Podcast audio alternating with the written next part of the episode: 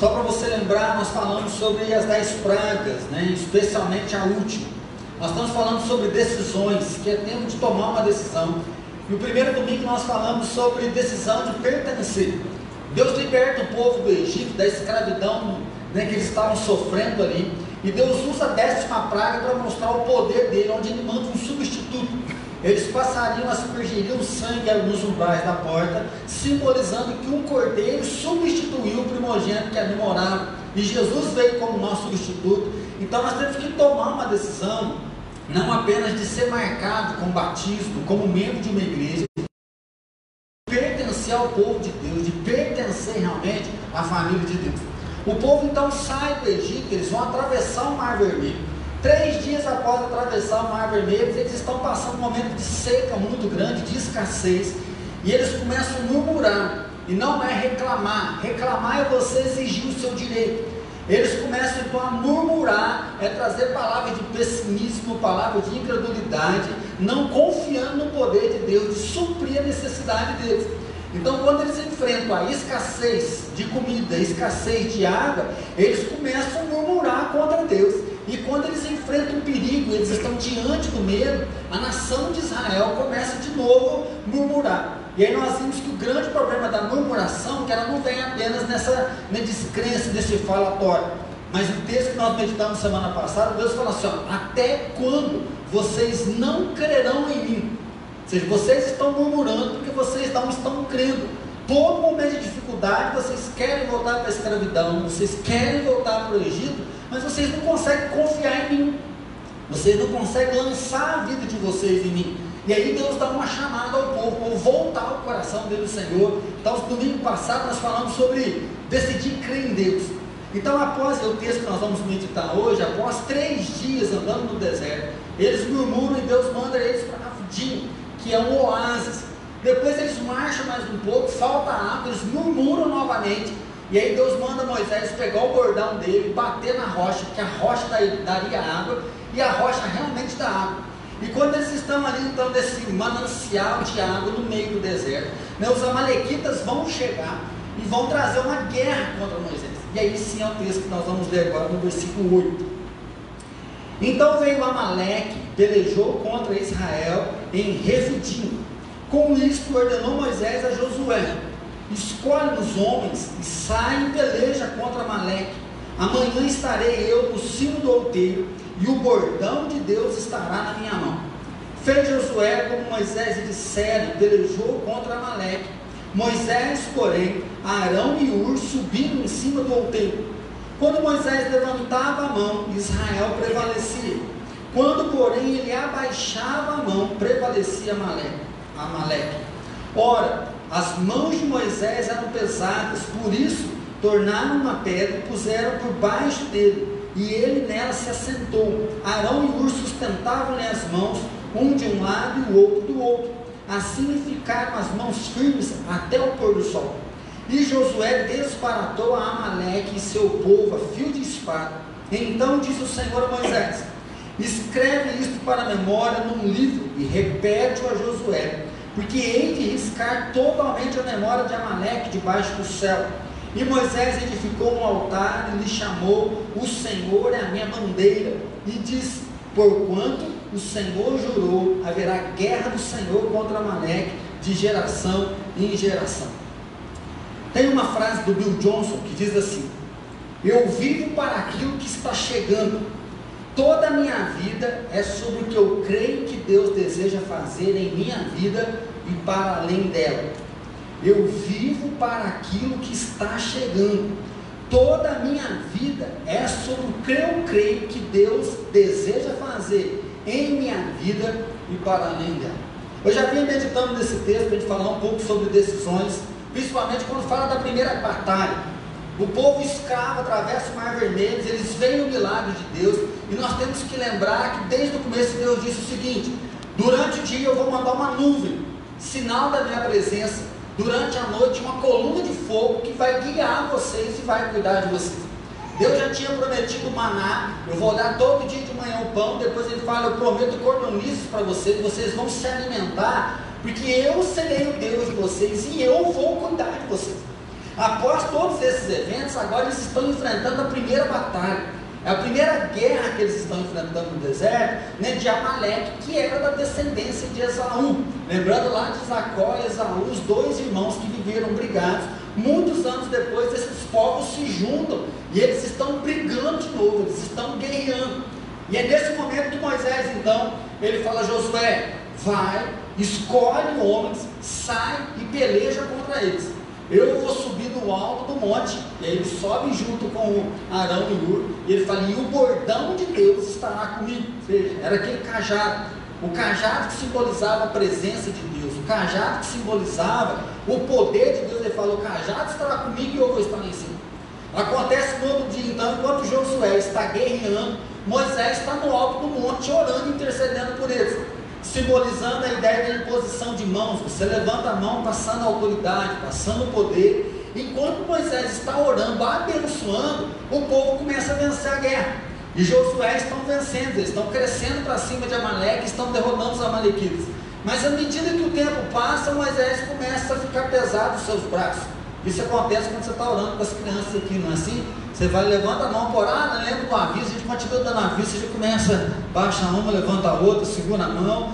E no momento que ele está baixando, os dois colocam uma pedra, Moisés se senta e cada um segura numa mão, e eles ficam até o pôr do sol. Enquanto a batalha está acontecendo, eles estão segurando e Moisés está intercedendo. E aí Josué vai vencer a peleja a fio da espada. Então, na oração, o inimigo não cai morto. Na oração, o inimigo é enfraquecido e os guerreiros então matam. Os guerreiros conquistam aquele lugar e eles têm a vitória. A ponto de Moisés fazer um altar e colocar o nome no altar de Deus é a minha bandeira. Ou seja, Deus é quem nos define. Deus ele é por nós, Deus é a nossa marca. Então, se Deus é a nossa cor, Deus é o nosso símbolo, é por ele que nós marchamos, por ele que nós caminhamos. Então, primeiro é guerra, primeiro momento. E a frase do Bill Johnson diz assim: Eu vivo por aquilo que está chegando. Essa frase mexeu muito com o meu coração. Eu queria desafiar você hoje a decidir viver por aquilo que está chegando. Decidir viver por aquilo que realmente está lá na frente.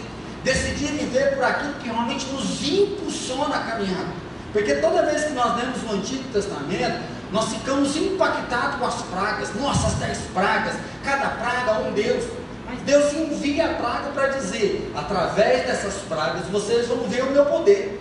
Quando eles estão atravessando o Mar Vermelho, nós nos impactamos com o milagre do Mar Vermelho. Mas o Mar Vermelho foi mais um milagre que Deus fez para livrar Israel, por quê? Porque tinha algo que estava chegando. A preocupação de Deus não é com a abertura do mar vermelho, a preocupação de Deus não são as dez pragas. O que Deus está preocupado é em cumprir a promessa que Ele fez, que eu vou dar uma terra que mana leite e mel. A tendência nossa, muitas vezes, de enfrentar as nossas batalhas é ficar olhando para trás para a gente ganhar força. E aí, quando vê um gigante, não, Davi venceu Golias, eu também dou conta. Ah, tem uma impossibilidade? Não, Deus abriu o mar vermelho, então se for preciso fazer um milagre, Deus faz. Nós sempre queremos viver a nossa vida pautada para trás.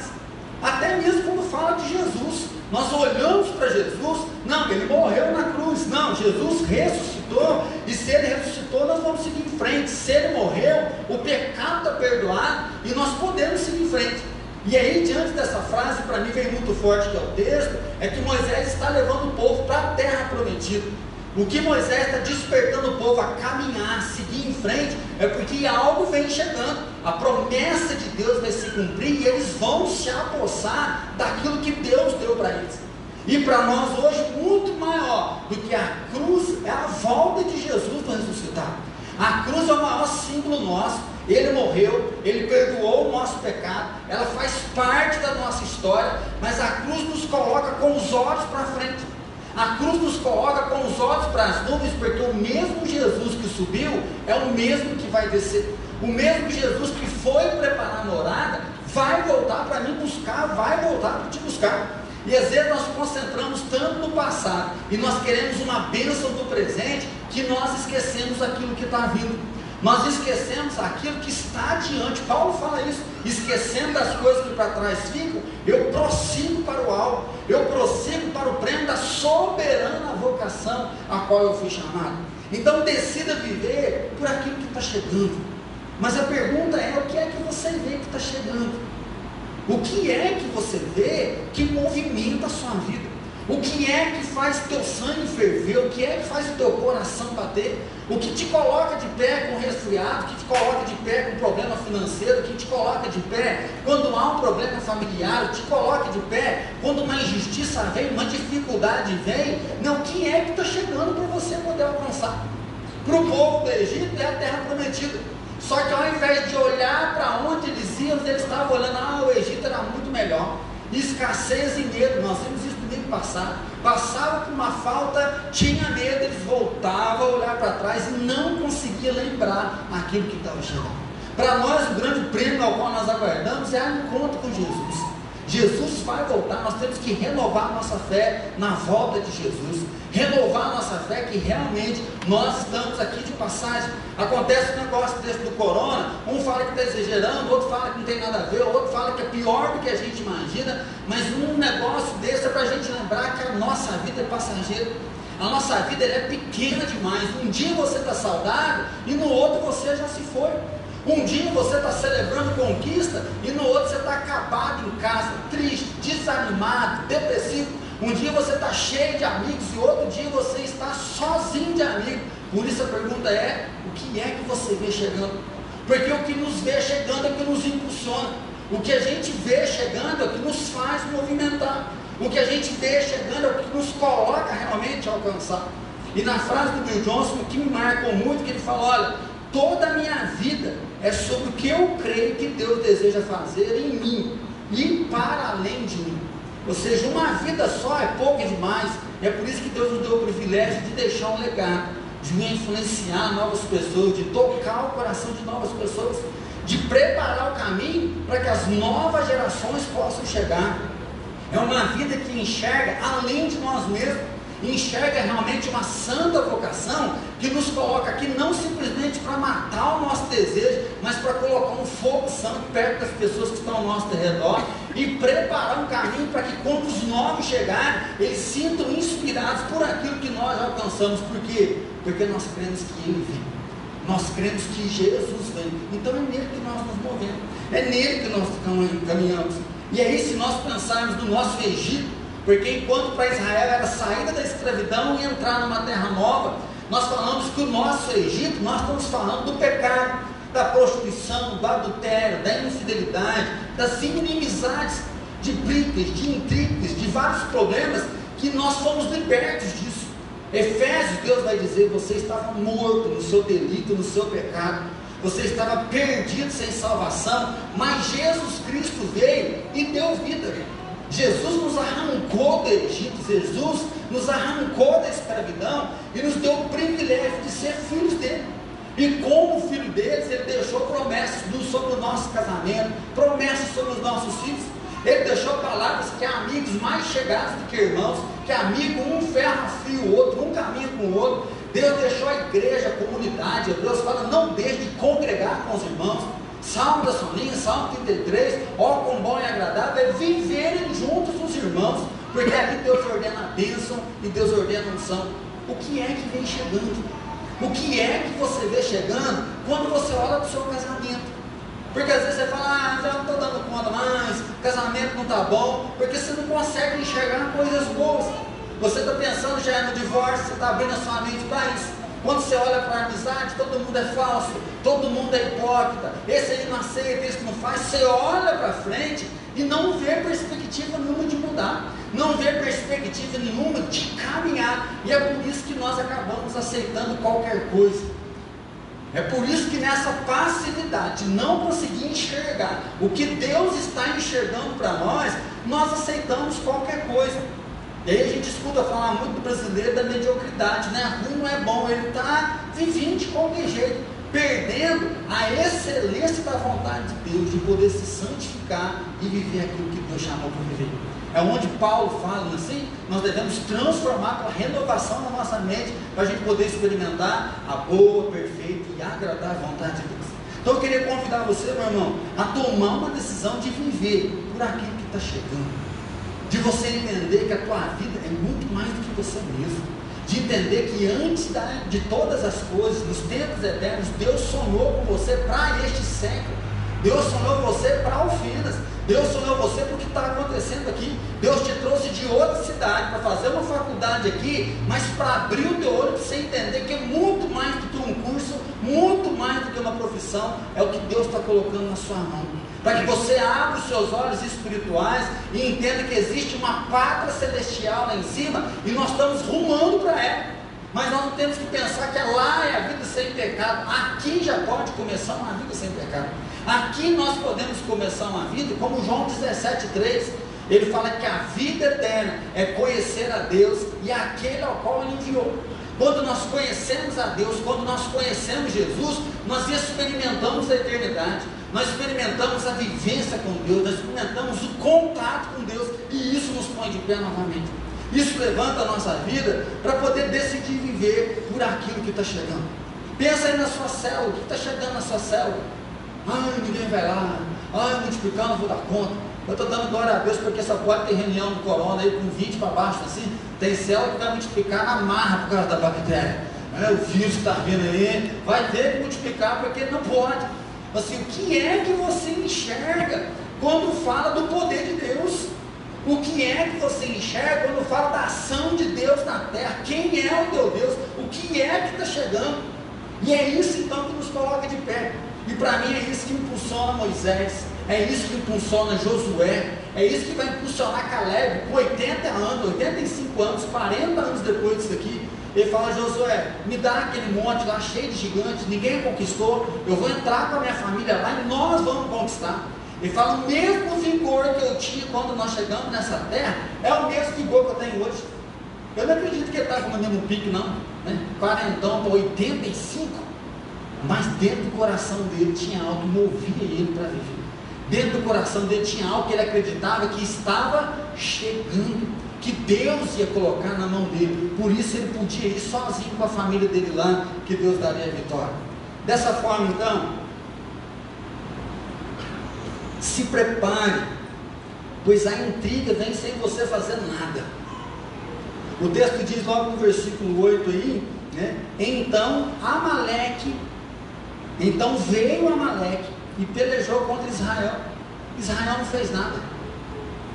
Israel está no deserto, não tinha nenhuma fonte no lugar que eles estavam. Eles murmuram, Deus dá água, bate na pedra e sai aquela água. E os amalequitas vêm para roubar a água deles. Essa terra é nossa, essa água é nossa. E aí começa uma guerra. Nós sabemos então como amalequitas vêm da raiz de Esaú, que é uma guerra familiar de anos, que se tornou uma guerra entre dois povos. O povo de Israel não tem direito, nós que somos né, do irmão mais velho, e aí empreende uma guerra contra eles. Então, quando nós estamos rumo à nossa terra prometida, quando nós estamos rumo às bênçãos de Deus, à promessa de Deus sobre nós, algumas intrigas acontecem no meio do caminho. Já tem as que a gente arruma, né? Que não são poucas, mas as que a gente não faz nada. Tem coisas que sem você fazer nada, vem intrigas.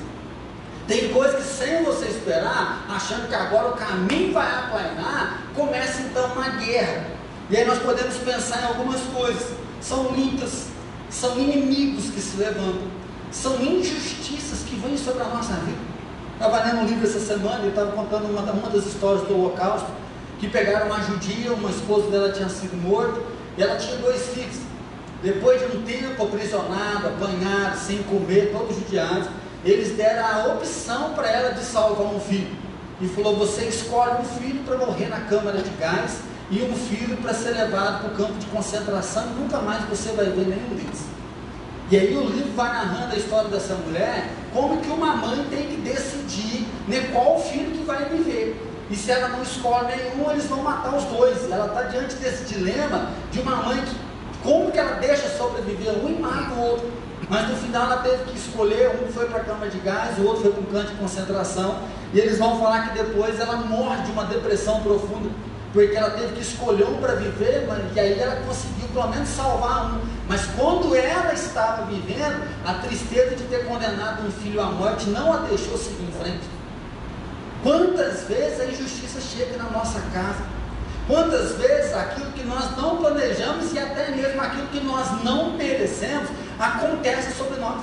Uma marca de dificuldade vem. Frustração, desânimo, nós estamos vendo isso na célula essas semanas. Você está animado, você está empolgado, você está com fé. De uma hora para outra, alguém que desacredita em você, é uma hora que alguém te humilha, é uma hora que alguém te envergonha e que você começa a ficar cansado. Se frustra porque parece que o negócio não vai, parece que o negócio não dá certo, parece que por mais que você tenta batalhar, né, você é o único errado, porque tudo dá errado para você.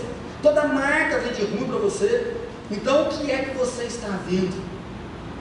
Porque se você enxergar a intriga, você pode desanimar. Quando Moisés falou a Josué, vai lá e busca a gente, porque fala, ah, nós somos um bando de escravos, não, não vamos vencer isso não. Moisés, você está louco, não sabemos nem lutar, a gente sabe fazer tijolo, como que a gente vai enfrentar? Moisés fala, levanta um exército, Josué vai levanta um exército, ele fala, eu vou lá em cima orar, e vocês vão para a guerra, e Josué foi. Então o pastor Jeremias, ele sempre dá um conselho, quando fala de lutas e adversidades, ele fala assim, engrossa o corpo, se você quer viver a vontade de Deus, você precisa aprender a engrossar o teu corpo.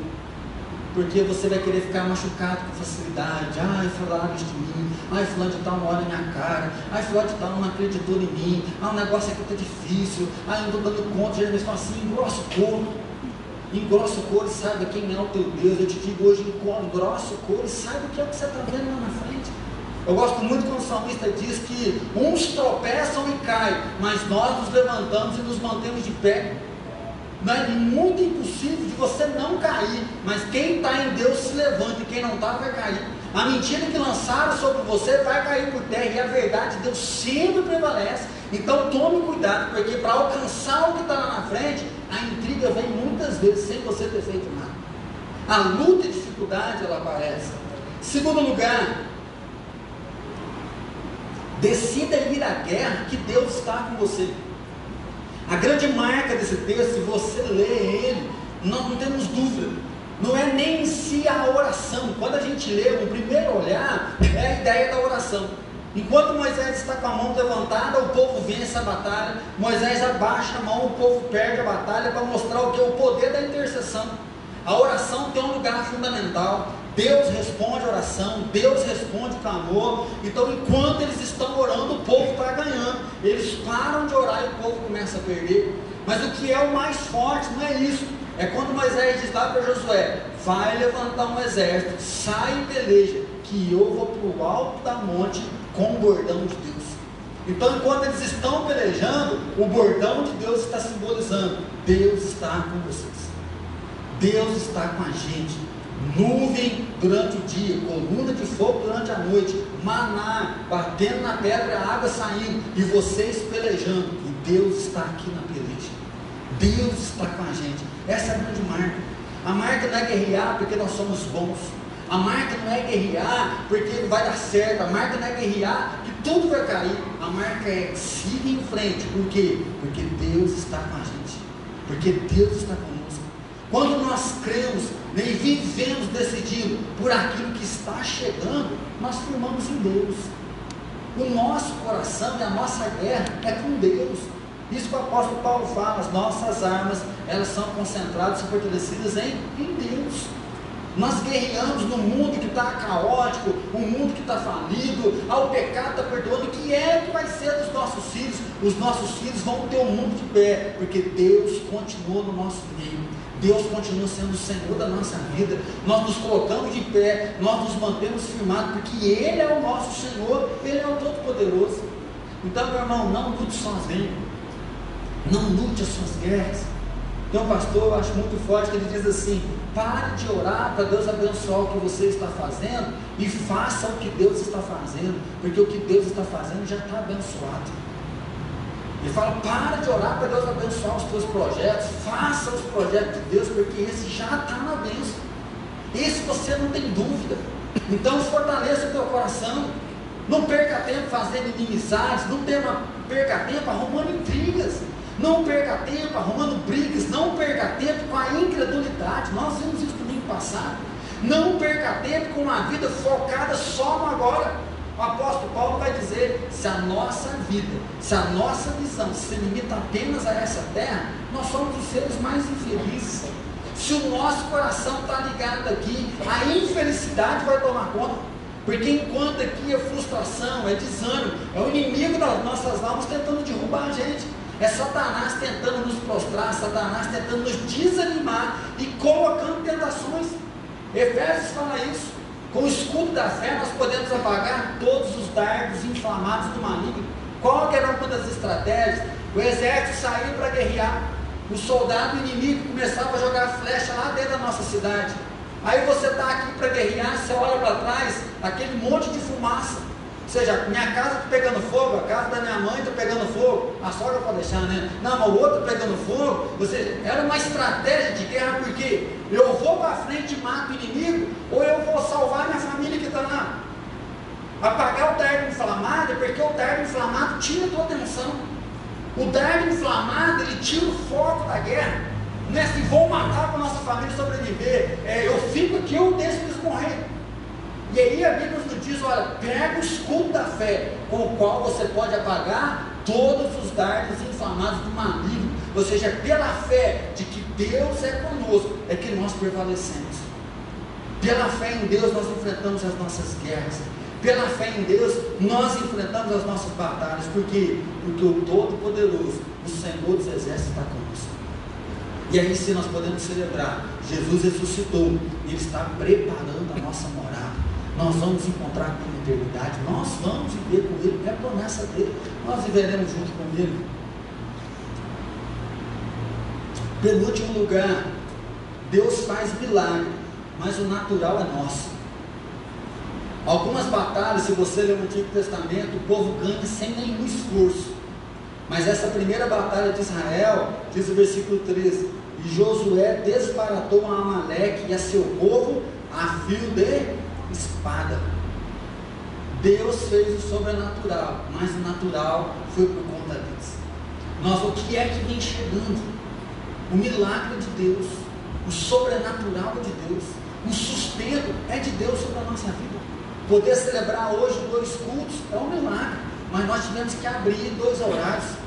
Ter 30 células hoje é um milagre de Deus. Depois de cinco anos, a gente se reunindo semanalmente nem todo mundo compromissado, todo mundo incentivado, as pessoas não perderam o ânimo ainda, você está animado para continuar com a gente, é um milagre. Mas abrir a casa toda semana, preparar o roteiro, preparar um lanche, gastar um dinheiro e estar tá lá junto, aí dá uma intriga, você pede perdão, o outro te perdoa, o outro não perdoa, acontece um problema na célula, isso é nosso. Essa é a nossa parte.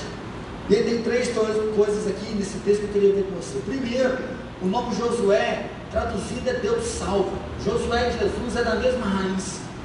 Então, quando nós falamos o nome Josué, vem como simbologia de que Deus salva. E Josué, então, ele tem que escolher homens para a guerra. Josué tem que levantar um exército. Eu queria perguntar: você é um escolhido para a guerra? Você é uma pessoa que se dispõe para a guerra? Você fica assim? Quem vai? Fulano. A gente tem mania disso, né? Quem que vai orar na célula hoje? Aí todo mundo fica lá, eu não, eu não, eu não. A gente morre assim, fulano ora para mim, eu. Já começa o pecado, assim, a gente faz os pedidos de oração na célula, você fica assim, ó. Aí fala, fulano, você ora? Aí eu não prestei atenção nos pedidos, o que, eu faço? Dá uma viajada porque, porque você não está preparado para violência. Você não está preparado para a guerra. Você não está pronto. E aí é forte porque ele está escolhendo pessoas. E hoje nós podemos nos arregimentar. Nós podemos dizer sim para a batalha, nós podemos dizer sim para o Senhor. Nós podemos nos comprometer para aquilo que é nosso. Nós estamos falando da célula. Você pode ser um escolhido que vai batalhar, não para uma reunião semanal, mas para entender que se pessoas forem bem por Jesus, elas vão sair do vício, elas vão sair do inferno, vai ter um casamento restaurado, vai ter dignidade, o filho vai ter uma nova oportunidade, porque porque Jesus chegou nessa história. A casa que Jesus chega, tudo muda. Né? Lá em casa nós tivemos uma bênção. Meu pai tem terceira série, minha mãe tem a sétima. E graças a Deus, os três filhos hoje todos têm graduação superior. Por quê? Porque Jesus traz dignidade para a nossa vida. Você pode ser escolhido para olhar que quem sabe a tua grande batalha é o teu casamento. Você está vendo o teu casamento vindo pelas mãos e tudo que você enxerga é o divórcio, é que está difícil, é que não vai dar. Seja um escolhido para a guerra. Seja aquele que olha para o teu casamento e o que é que está chegando? Está chegando um renovo do amor, está chegando o renovo da paciência, está chegando o renovo da perseverança, está chegando o renovo da fé, que mesmo que não tem amor, não tem paciência, não tem esperança, tem Deus, e onde tem Deus, tudo pode florescer de novo, porque Ele é com a gente. É muito forte a gente poder olhar, porque é isso que está acontecendo. Josué levanta as pessoas, eles vão para a guerra, eles vão permanecer. Josué vai ver depois Canaã e ele fala: Olha, tem gigante, mas nós vamos colocar esse povo no chão. Tem gente que ama esses povos. Tem gente que entende para onde está indo. Tem gente que enxerga o futuro e vê aquilo que Deus já concebeu. Não estou falando de você ficar viajando, decretando, né, falando que Deus vai fazer. É olhar para aquilo que Deus já prometeu e a gente poder batalhar nisso, caminhar naquilo que Deus tem. Segundo lugar, escolhe e sai. Tem que ir. Não adianta ficar, Senhor, me envia, Senhor, me envia, Senhor, me envia. Vai! Ah, Espírito Santo, me enche, Espírito Santo, vai! Meu irmão, não trava o poder de Deus na tua vida. Vai amar o seu esposo, vai amar a sua esposa, vai honrar os seus filhos, vai disciplinar os seus filhos, vai colocar um limite nele, vai até seu irmão, conversa, vai fazer uma visita, vai orar com alguém, vai impor as mãos sobre alguém, vai abençoar alguém, sai daí. Vai então para aquilo que Deus está chamando, Deus faz necessário. Levar uma turma para a guerra, você tem que organizar quem vai na frente, assim, quem vai atrás, quem são os mais fortes, quem que é o flecheiro, quem que é o escudeiro, quem que é o da espada. Sair é olhar para aquilo que nós temos que fazer. Tem aquela frasinha chave aí, assim, se você espera mudança fazendo as mesmas coisas que você está fazendo, nada vai mudar. Então seja escolhido, mas alguém que vai. Tenha bom ânimo, a gente já conversou isso esse ano. Tenha bom ânimo para fazer algo diferente. Por quê? Não é por causa do passado, é por aquilo que está chegando.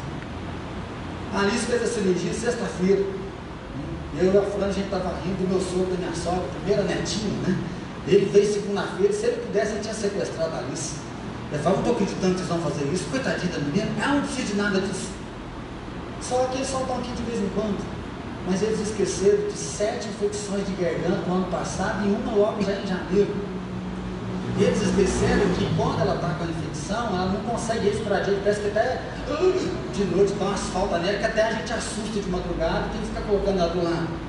Eles esquecem que quando ela está boa, ela vem perto da gente, você vai porque é a dificuldade da respiração. E aí a vontade é de poder levar a filha da gente para que ela nunca precise depois ter tomar antibiótico, vomitar antibiótico, aquela tensão ter que ficar tomando tudo, mas nós cremos que vem algo bom para frente. Se fazer a cirurgia e Deus colocar a mão dele e tudo der certo, algo bom está chegando porque ela não vai ter acesso mais a perspectiva que melhora a respiração, melhora a alimentação. Então nós tomamos uma decisão olhando aquilo que vem pela frente aquilo que Deus vai cuidar. Mas o coração, vocês não estão nervosos, é lógico que nós estamos, mas tem algo muito melhor lá na frente. Por que, que nós vamos ficar parados?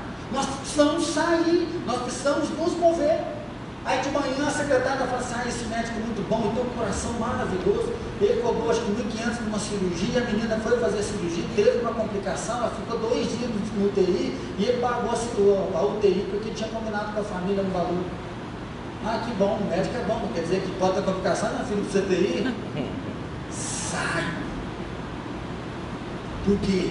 Porque Deus está conosco. É minha única filha. Nove anos pelejando por ela. Deus podia ter chamado? Podia, mas nós confiamos em Deus que está com a gente. Nós podemos então ser escolhidos, nós podemos sair e aí peleja. Nós pelejamos. Venceram ao fio da espada. Moisés estava lá, se ele não tivesse lá, a vitória não vinha. Mas lá embaixo o povo está metendo espada para tudo quanto é lá. Caras estão suando para se defender. Os caras estão vendo às vezes um amigo morrer e tendo que salvar um outro e salvar a si mesmo, porque a guerra está acontecendo. Então, pelejar significa combater, batalhar, discutir, estar em oposição. Ele falou, não conforme com esse casamento que a gente está tendo, nós vamos discutir isso sim, porque Deus tem algo melhor. Eu não conforme viver uma vida dessa, que toda hora está dando atrito. Nós somos amigos, nós podemos viver algo maior, porque, porque Deus quer fazer algo. Então peleja, meu irmão. Peleja por aquilo que está vindo. E mesmo que você não dá, continue seguindo em frente, porque Deus é o Todo-Poderoso. Deus faz o milagre, mas natural é nós. Nós vivemos por aquilo que está chegando. O que é que está chegando para você? O que é que está chegando quando você vê o seu filho? O que é que está chegando quando você vê o seu casamento? Ah, sem meu filho eu não vivo. Mas você vai ter que um que ele casar, o que vai acontecer com você? Você vai continuar vivendo, mas sozinho. Então, o que é que você está enxergando? O que é que você está investindo? Onde você está colocando seu coração? Em último lugar, é Deus que dá a vitória. A parada é com Ele, não é com a gente. Não por força, nem por violência, mas pelo poder do Todo-Poderoso. O poder é dele, meus irmãos. Moisés está com o bordão de Deus orando e o povo vencendo. Moisés está com o bordão de Deus levantado e o povo vencendo. E quando ele começa a baixar as mãos, o povo perde. E aí vem o símbolo aqui da oração. Você deve orar, você deve clamar, você deve suplicar. Você não pode esmorecer daquilo que Deus colocou. A oração não é vence a batalha, a oração é nós vamos para a terra prometida. A oração não é simplesmente para agora, Senhor, tem dó de nós, Senhor, nos dá a terra prometida, porque essa aqui é a primeira guerra. Nós temos que chegar lá, é lá que nós estamos indo. Nós não estamos focados aqui porque o coração está na, na, mana leite, mana mel, lá que está o nosso coração. É isso que Paulo fala: olha, morrer para mim é lucro, porque eu vou ficar com Jesus, meu Salvador. Mas se ele acha que ainda é tempo de eu ficar aqui para que mais pessoas conheçam da salvação, eu fico porque os meus olhos estão lá. A minha oração então não é vencer uma guerra, não é ganhar uma bênção, é uma noite estar tá bom com meu marido, com a minha esposa, o meu filho um dia voltar, é saber que nós vamos povoar a eternidade. Nós vamos desfalcar o inferno, nós vamos fazer um rebuliço aqui. E as pessoas vão ter que engolir. Que Deus agiu através de nós, que Deus vive no nosso coração. E Ele é a causa da gente estar sempre de pé, Ele é a causa da gente sempre se renovar. Algo forte também é você olhar que enquanto o povo está guerreando, os líderes estão lá orando. E você precisa honrar os seus líderes. Nós estamos vivendo uma época também onde as pessoas não estão conseguindo honrar os outros. Nós não honramos os amigos. Você às vezes não honra o seu líder de céu. Ele está orando por você, orando pela sua vida, pelejando, e aí acontece alguma coisa, o seu líder de céu é a última pessoa a saber. Ah, eu preciso da oração do pastor, você está desprezando alguém que está investindo na sua vida alguém que está mantendo você de pé, que está lutando para ter uma vida santa, para que você seja santo. Honre seus presbíteros, honre seus diáconos, honre seus pastores, honre pessoas que estão zelando por você, honre seus pais, honre teu pai para que te vá tudo bem. Deus coloca pessoas para nos abençoar, Deus coloca pessoas para investir na nossa vida. Então louve a Deus que tem pessoas zelando por você, honra a Deus porque tem pessoas batalhando por você. Viva por aquilo que você foi chamado. Viva por aquilo que o Todo-Poderoso colocou no seu coração. Viva por aquilo então que está chegando. E Jesus está voltando. Nós vamos para Nova Jerusalém. Enquanto isso, seja um bom exemplo. Enquanto isso, você que é pai, levante suas mãos para orar pelos seus filhos. Você que é marido, cabeça de casa, levante suas mãos para orar pela sua casa para que a tua família esteja de pé, para que os teus filhos se convertam. Você que é líder de célula, levanta suas mãos para a sua célula, para que Deus traga uma unção de conversão, de arrependimento, que Satanás seja envergonhar, que as pessoas celebrem o amor da salvação, que juntos nós possamos levantar a nossa mão pela nossa cidade, pela nossa nação, que o poder de Deus venha em Alfinas, que o poder de Deus venha sobre o Brasil, que um avivamento vinha, e que juntos nós colocamos a mão uns sobre os outros, porque juntos nós somos bem legais. Junto nós estamos ligados. Junto nós estamos indo para a terra prometida. Deserto, Egito para quê? Ficar no deserto para quê se a gente for na terra prometida? Meu irmão, avance. Está difícil demais da conta. Está difícil, pesado. Coisas ruins acontecem no caminho? Sim, mas Deus continua sendo Deus continua sendo nosso Deus. Então não viva pelo passado. Não viva simplesmente pelo